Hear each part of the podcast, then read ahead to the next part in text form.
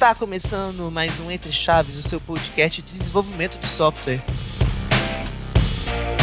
Eu sou Felipe Chagas e hoje a gente vai falar sobre um assunto muito importante, sobre a questão de proteção de dados pessoais, digitais, LGPD, regulações que existem em cima disso.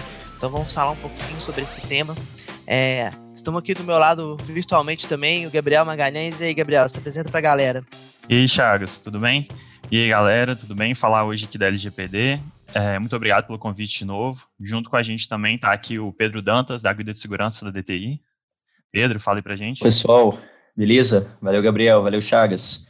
É, Dantas falando aqui, pessoal. Sou um dos organizadores da Guilda de Segurança, uma guilda que visa compartilhar boas práticas aqui dentro da DTI, no meio de segurança da informação. E hoje, junto comigo, também participante da guilda, está aí o Lucas Krampeger. E Dantas, e aí, pessoal, obrigado pelo convite também sou participante lá da guilda de segurança, a gente é, fez bastante, bastante coisa voltada para LGPD no, nos últimos dias aí, a gente vai contar um pouquinho. Bom demais, né? Então, assim, é, a LGPD já está aí, né? Foi adiada algumas vezes para dar tempo para as empresas se adequarem. E como que surgiu essa história, a questão da né, LGPD, a Lei de Geral de Proteção dos Dados, como que começou todo é, essa preocupação? O que, que motivou os governos, né, começarem a ter uma regulação um pouco mais forte em relação aos dados pessoais das pessoas? Acho que não tem muito como fugir da história do, do escândalo do Facebook, né, do, do Vale do Silício. Acho que o mundo inteiro parou para poder ver isso daí, pelo menos o mundo da tecnologia, né, quem está dentro dessa área.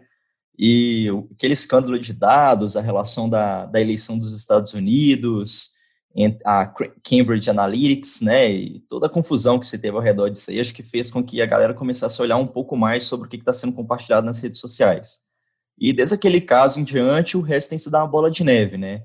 Então a gente teve a, as leis europeias de proteção de dados, a gente teve o marco da internet. É, então, assim, Brasil ele não, não foi nenhuma, nenhuma novidade que essa, essa lei acabaria chegando em algum momento, assim. E você falou sobre o, o, surgimento dela, como que foi o surgimento, eu acho que a gente ainda está no surgimento, cara. É, não, não tem muita coisa definida, ninguém sabe direito sobre muitos assuntos, então está tudo muito confuso ainda. Não temos a, a NPD, né, a Agência Nacional de Proteção de Dados, que justamente serviria para fazer essa fiscalização, então é, a LGPD pode começar sem um órgão de fiscalização, então está muito, muito nebuloso ainda no Brasil. Mas sobre essa questão da origem, acaba que tudo gira muito em torno do, da informação e do poder que você tem com o controle da informação, né? E como isso pode afetar o, o usuário. Então, é, é para proteger o usuário mesmo. Sim, e falando em proteger o usuário, né? É, eu acho que muitas pessoas às vezes não têm noção do perigo que é ter os dados expostos né? Muita gente fala, ah, minha vida já está toda na Google mesmo, vida que segue, né? Por que, que, a gente tem que ter esse cuidado? Por que proteger os dados? Quais são os riscos que a gente tem deixando os dados aí ao bel prazer? É, a exposição de dados ela é um, um, perigo por vários motivos. Né? O primeiro motivo é que você abre brechas de seguranças diretas.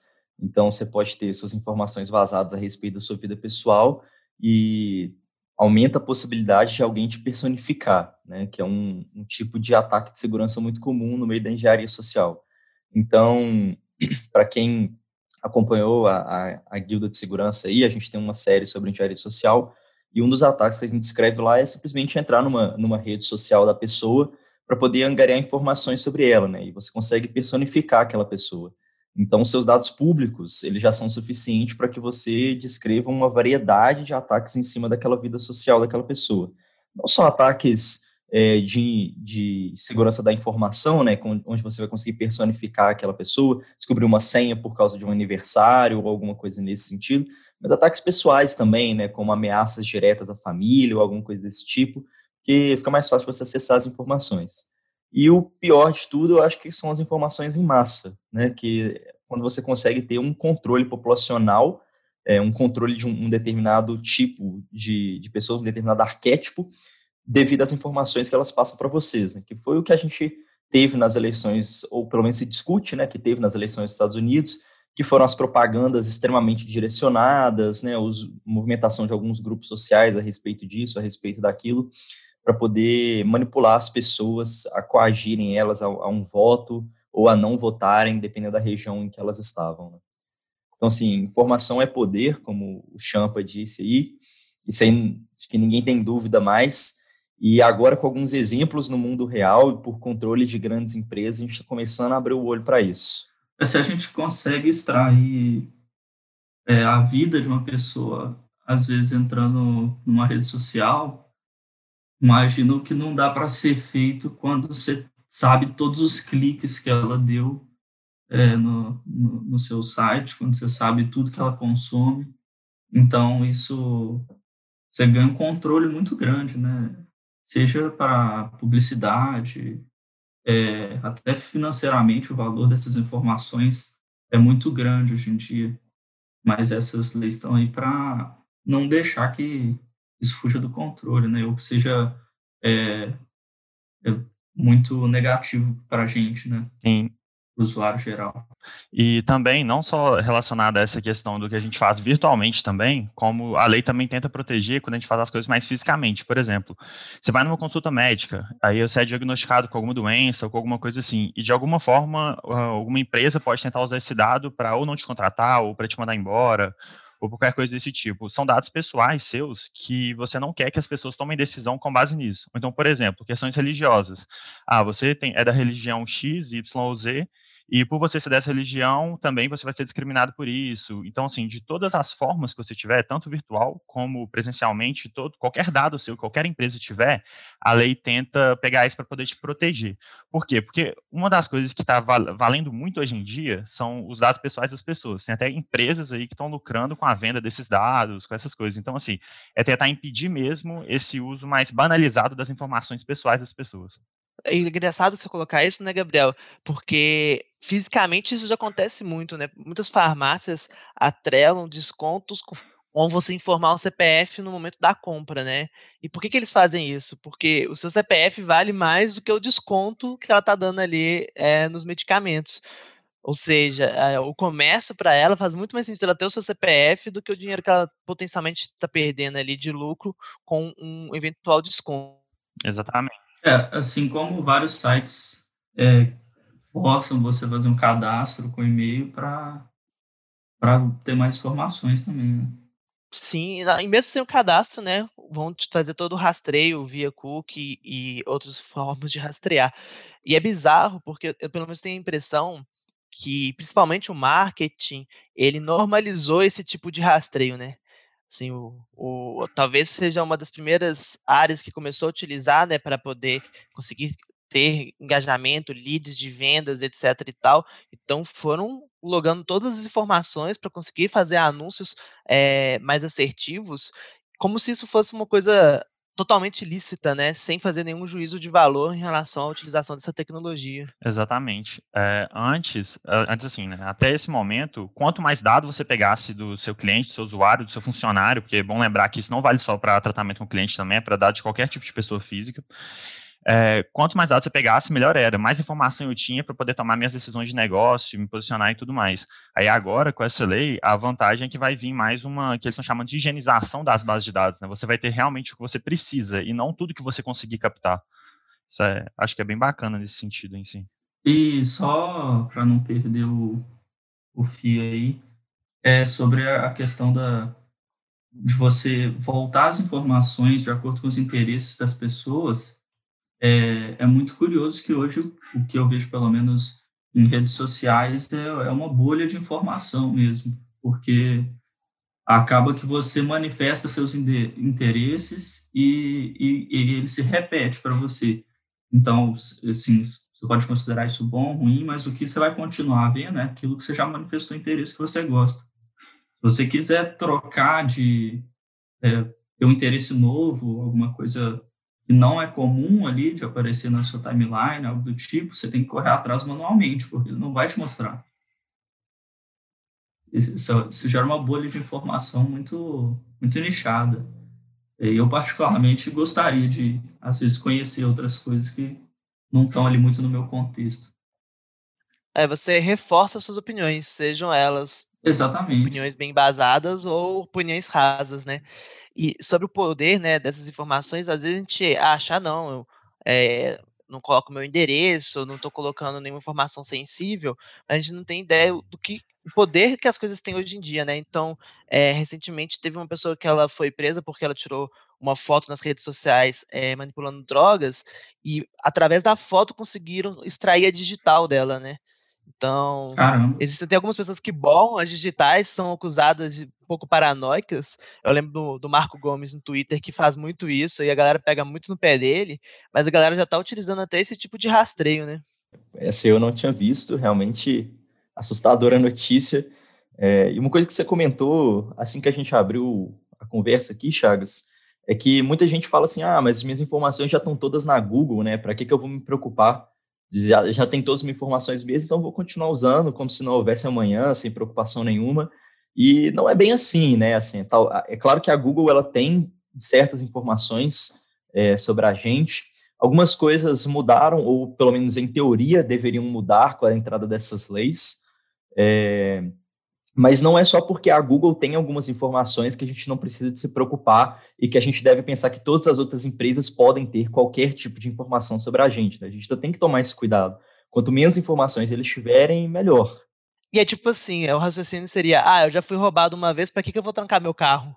Né? Exatamente. Não faz sentido nenhum, né? uma analogia nesse tipo, né? É, mas a gente está aqui falando da lei, né, da LGPD. Quais são as principais é, regras, né? A gente não precisa entrar muito no detalhe aqui, mas o que, que ela está vindo para mudar, né? O que, que as empresas vão ter que se adequar aí para frente? Cara, é, essa é uma pergunta que estava esperando que você fizesse e, ao meu ver, a LGPD ela muda muito mais o comportamento jurídico das empresas do que o comportamento técnico. É claro que isso vai sobrar para a gente aqui no, no nível de desenvolvimento, é, mas isso é muito mais para a parte jurista dela e é trabalhoso, muito trabalhoso. É uma burocracia a mais, assim, que toda empresa agora vai ter que passar. Não tem empresa que cai em exceção, todas as empresas vão ter que passar com isso. É, onde você precisa de tratar melhor a maneira com que você conversa com o seu cliente. Porque a gente, a, LGPD, a gente falou muito sobre dados pessoais, né, sobre tratar tipos de dados pessoais, você não pode manter esse tipo de dado, você não pode trabalhar com eles.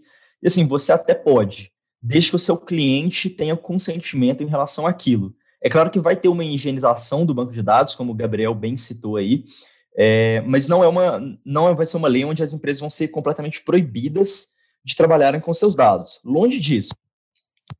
São permitidas a trabalharem com eles. O que a lei vai trazer é uma, uma burocracia maior para essas empresas e uma transparência melhor para o cliente. Então a empresa agora ela vai ter que especificar tudo bonitinho no contrato dela, o que, que ela está fazendo com seus dados, quais são esses dados, como eles são tratados, é, quem trata eles, né, se são enviados para terceiros, se não são, e você precisa desse consentimento.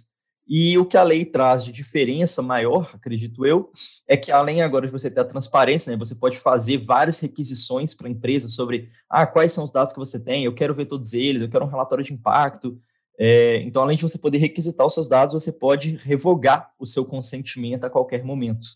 E aí a empresa vai ser obrigada a excluir os seus dados pessoais, salvo algumas exceções jurídicas, no geral eles vão ser obrigados a excluírem eles. É, eles têm que ter a capacidade de, caso o usuário peça para excluir, para alterar, para qualquer tipo de, de coisa assim, eles, eles tenham capacidade de fazer isso, ou de transparecer para eles as informações, o que está sendo guardado, por quê, né? E, e, esse consentimento do usuário é o famoso termo de consentimento, né? Que a gente é o aperta next, next, next, aceita, mas esse modelo já não, não é muito bem visto, né? Porque, é, como o Dantas gosta de falar aí, como é que é, Dantas? A gente tem que ter o consentimento inequívoco, né? O consentimento ele precisa ser livre, inequívoco e não enviesado. Exatamente significa que a pessoa ela precisa de ter é, uma manifestação que ela seja informada sobre aquilo que ela esteja fazendo, inequívoca, porque ela não pode ter erros, não pode ter ambiguidade, ela precisa ter clareza do tipo de informação e não envezada, porque a gente já tem o viés do termo de aceite, né? Qualquer aplicação que a gente instale, qualquer site que a gente entre, sempre que aparece uma mensagem grande na tela, a gente só vê os dois botões lá embaixo, que é aceitar e recusar. né, e ninguém lê de fato o que é aquilo ali. Então a gente precisa de achar uma maneira de não enviesar a pessoa em clicar nos, em aceitar os termos de aceite. A gente precisa que o consentimento dela seja não enviesado. Até porque a grande maioria desses termos de aceite, ou você aceita ou você não usa o produto. E, na verdade, eles não precisam de todos aqueles dados seus para poder te fornecer o serviço ou o que for que você for consumir, né? E assim, se for falar para. Se a gente for pegar sobre o que, que, é o resumo em si, eu focaria muito nos princípios que está lá no artigo 6 da lei, da lei 3.709, que é que a gente está falando. É, assim, é, primeiro você tem, né? que, é, tem que ter os princípios de boa fé, a primeira finalidade, né? Você tem que falar para que, que você vai usar aquele dado, quais são os tipos de, de informação que você quer pegar de lá, e ela tem que ser só para esse resultado que você quer, e não para eu ter informação para usar ela para o meu bel prazer.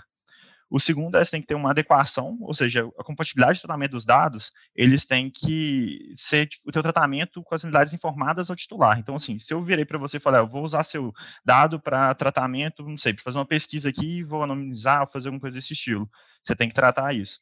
O terceiro, você tem que provar que você tem realmente necessidade da utilização daquele dado para o fim. Você não pode pedir os dados desde que você não precise deles também. O quarto é o livre acesso, então você precisa que os titulares dos dados, quando a gente fala de titular, é a pessoa que é o dono daquele dado pessoal. O dado pessoal a gente entende como todas as informações relacionadas àquela pessoa em si. E ele tem que ter livre acesso para ele poder ver quais dados a empresa tem, igual acho que o Dantas mesmo citou. E, além disso, a gente também tem a qualidade dos dados, que aí a gente tem que ter garantia os titulares da exatidão, da clareza, relevância, dessa atualização dos dados, de acordo com a necessidade de cumprimento da, do tratamento dele a gente tem que ter a transparência, então a gente tem que garantir as informações claras e precisas e facilmente acessíveis sobre a realização do tratamento. E entra a questão de agente de tratamento, que vai ter o controlador, que é quem vai decidir como o dado vai ser usado, o operador de quem vai tratar, para quem que ele vai mandar ou não essa informação. Tem a questão da segurança. E esses termos, esses termos aí da, da lei parecem complicados a princípio, né? A gente fez um, um trabalho na Guilda de Segurança que foi separar esses artigos aí entre várias pessoas para a gente ler e fazer um resumo, mas a gente acaba que se perde muito nesses termos é, jurídicos mesmo, e, e, alguns até que são muito amplos e que ainda não estão bem definidos justamente pela falta de, de casos, né? É, porque muita coisa vai ser definida conforme vai acontecendo mesmo, conforme as empresas vão sendo é, monitorados, fiscalizados, punidas. É... É, e a ausência da agência reguladora ela vai ter impacto nesse momento. Vai. Com né? certeza. Porque se não tem ninguém fiscalizando, a gente sabe como as coisas funcionam, né? A gente já tem um impacto grande que é em relação ao surgimento da lei. A lei, você mencionou aí que ela tinha sido adiada, né? E de fato ela tinha sido adiada, é, porém a gente recebeu um veto pelo Senado para que essa lei não fosse mais adiada. Então o adiamento dela foi vetado e esse adiamento, e esse veto desse adiamento ainda pode ser vetado pelo presidente. Então a gente fica assim, um, um, meio que andando no escuro, um caminho incerto, é, se ela vai valer, se ela não vai valer, e se, se ela está valendo, está valendo retroativa, né? Então, assim, da, daqui para trás, o momento que vetaram, que cancelaram o veto dela, ela já estaria valendo, ninguém sabe, né? A gente não teve caso para poder falar isso. A gente ainda está muito no escuro. É, já tiveram até alguns processos é, abertos já. Eu até estava vendo notícia esses dias de um processo que o próprio, acho que foi o Ministério Público, ele abriu contra uma empresa que estava vendendo dados privados. Eles já utilizaram a própria lei para poder abrir o processo dando sanção da empresa, para ela remover tudo que ela estava fazendo sobre essas vendas de dados pessoais, não deixar mais isso acontecer, porque a lei, assim, ela já está em vigor. O que, que a gente não consegue ainda? Ainda não tem pagamento de multas. Se eu não me engano, ele está previsto para a partir de agosto de 2021. Até lá vão ser mais questões de sanções, de avisos mesmo, né, de comunicados. É, uma coisa interessante que o Gabriel trouxe é que muitas empresas condicionam o serviço a esses dados, né? Afinal de contas, não tem a opção é, aceitar, mas não quero que você leve esses dados daqui que você não precisa deles. E aí as pessoas elas ficam assim, ah, não, mas eu quero ter esse serviço, né? Elas quase se vendem no final das contas para poder ter o serviço e fica nesse jogo de poder no final das contas. É, e acho que foi, eu não lembro se foi o Dantas ou o Lucas, mas eles falaram que agora você tem que ter esse, essa, esse consentimento bem claro, né? Então, assim, não vai ser lá no meio do termo com um milhão de coisas. Você vai ter uma janela, olha, eu posso coletar o seu, sei lá, o seu nome completo para eu poder fazer uma verificação de quantas pessoas com nome parecido com o seu existe. Aí você marca sim, permito, não, não permito. Vai ter que ter mais, assim, mais claro mesmo, de, de uma forma bem mais clara, né? Tipo assim, só usar o dado para quê? Para esse fim. Sim. E não no meio. Daqui. Sonhando tinha que ser igual o Android pede requisição para câmera, é, arquivo, ah. que você pode inclusive negar um e aceitar o outro. É, a gente está falando de todas essas questões é, que a lei está propondo, né? Na opinião de vocês, quais são as principais dificuldades, né? Quais estão sendo as dificuldades de implantação disso dentro das empresas? Nossa, eu acho que a maior dificuldade que a gente presenciou ali na guilda, é, trabalhando a respeito da LGPD, foi a comunicação do mundo jurídico com o mundo técnico. Porque, assim, a, a lei ela foi, obviamente e notoriamente, escrita por juristas, né? Então, você pega a lei para ler, ela é uma lei, ela tem aquela linguagem pesada, aquele vocabulário denso, tem muitos termos que são confusos, que são complexos, que você não vai conseguir entender de primeira. Você vai ter que ler o mesmo artigo ali duas, três vezes para você cogitar o que está sendo proposto nele. Então, a comunicação entre o mundo jurista e o mundo técnico do desenvolvimento é uma comunicação muito difícil de ser feita. Gente aqui que, querendo ou não, tem que entender essa, essa linguagem, é, a gente passa sufoco para poder saber realmente o que eles estão falando. Porque o mundo, o mundo técnico ele é muito exato, por assim dizer, em alguns, algumas áreas. Né? Então, como o Gabriel citou ali o artigo 6, são os princípios de boa-fé da lei, no penúltimo, se não me engano, item, onde eles falam da segurança, eles citam que deve ser exercido um esforço moderado. E aí você fica pensando, poxa, mas o que é um esforço moderado? Será que o que eu estou fazendo é moderado? Não é? É muito abstrato, sabe? É, então, assim, implementar, implementar a LGPD talvez não seja tão difícil quando você sabe exatamente o que ela quer dizer. Eu acho que a tradução aí é mais do, do juridiquês para o programador é mais difícil do que a implementação em si. Eu concordo completamente. Inclusive, a gente teve que fazer um encontro na Guilda de Segurança com uma advogada de fora que veio falar para a gente sobre a LGPD e ela manifestou também o mesmo mesma dificuldade, né? Porque do mesmo jeito que a gente não entende os termos jurídicos e às vezes não consegue identificar fácil um caso em que a LGPD pode ser aplicada para é, punir ali algo que a gente esteja fazendo, ela também às vezes não sabe como contornar uma situação ali é, em que haja realmente algum problema que ela consiga identificar de maneira fácil.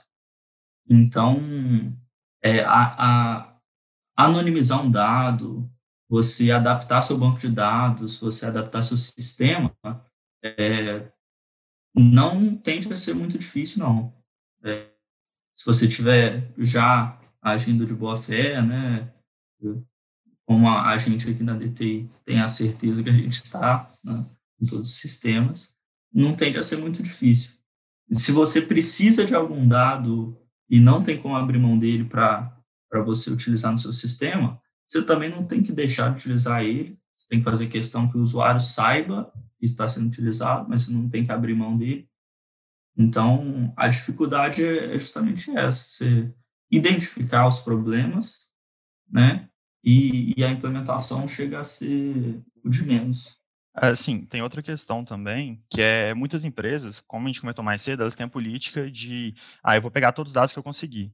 E aí, a maioria das vezes, elas não sabem quais dados elas têm, quais dados são os dados pessoais, o que, que não são, porque assim, tem os dados pessoais, mas são os dados pessoais sensíveis, tem os dados pessoais que não são tão sensíveis. Aí tem os dados anonimizados, tem os pseudonimizados. Então, assim, você também saber classificar essas coisas é, é uma parte importante. E, além disso, você tem que conseguir fornecer para esse usuário os dados que ele tem. Porque muitas vezes você só tem os dados que você precisa, você faz tratamento, mas você não tem uma forma de você, do usuário acessar quais dados você tem dele, dele ver, dele alterar essas coisas. Então, assim, muitas empresas vão ter que trabalhar nessa área de criar alguma forma de gestão desses dados pessoais por meio do titular.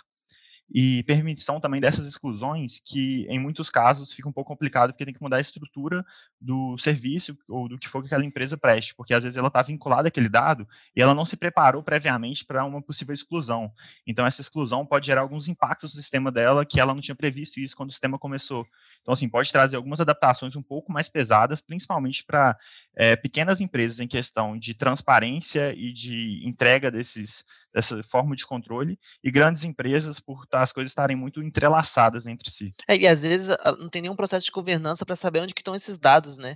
Às vezes o CPF de um Exatamente. cliente está espalhado em cinco, seis, sete bancos de dados diferentes, de tecnologias diferentes, governanças diferentes. Então tem essa dificuldade também. É, vamos chegando aqui para o final, vamos pensar um pouco agora do lado do usuário, né? Eu como usuário, o que, que eu posso fazer para me proteger, para me resguardar?